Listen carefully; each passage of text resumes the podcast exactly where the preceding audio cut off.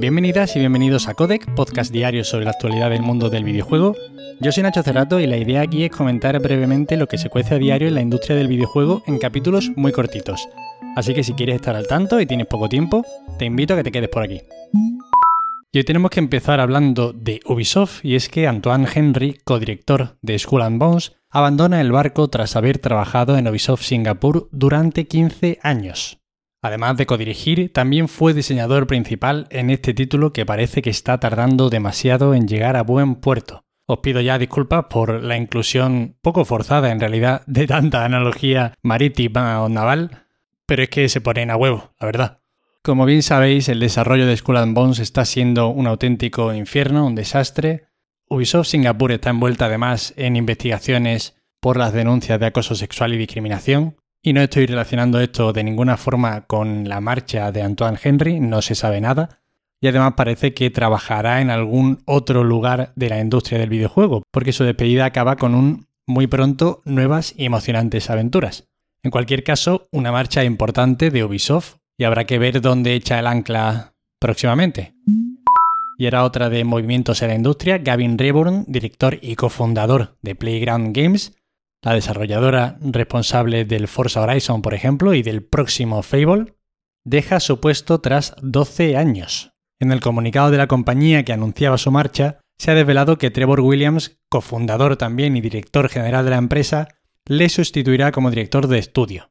No se conoce aún si Rayburn tiene otras ofertas de algún otro competidor o si se retirará al menos por ahora del sector de los videojuegos. Neil Druckmann confirma que en Naughty Dog están trabajando en varios videojuegos. Así lo afirmaba en el marco del CES 2022 en el que Druckmann decía, sin entrar en muchos detalles, y cito textualmente, nos morimos de ganas por compartir con vosotros los múltiples proyectos de videojuegos que tenemos en el horno en Naughty Dog. Sobre esto, evidentemente nos preguntamos cuáles son esos proyectos de los que están hablando.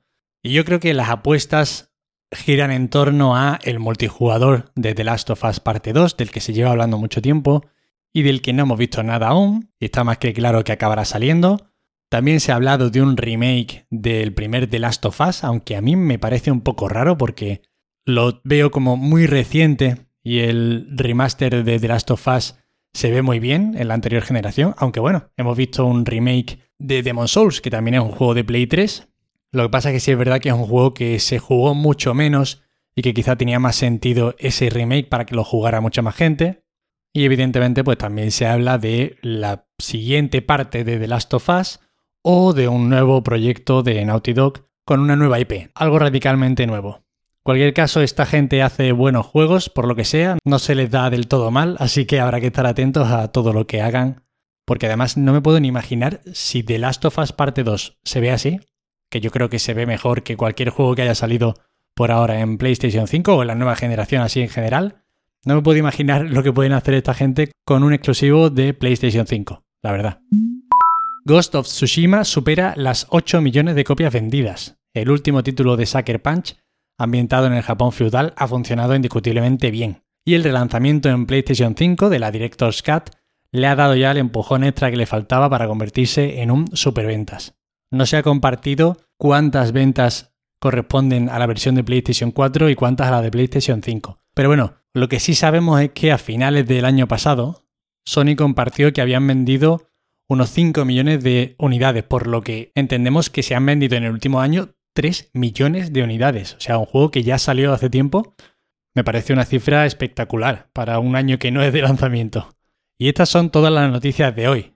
Espero que os hayan resultado entretenidas. Ya sabéis que para cualquier queja, sugerencia o comentario me tenéis en arroba nachocerrato en Twitter y que me tenéis ahí a vuestra disposición. Agradeceros como siempre que estéis ahí al otro lado escuchándome. Muchísimas gracias de corazón, significa mucho para mí. Y espero que los Reyes Magos os hayan traído muchos regalitos y muchos juegos. Nada más por hoy, disfrutad mucho del día y nos vemos mañana como siempre. Hasta luego.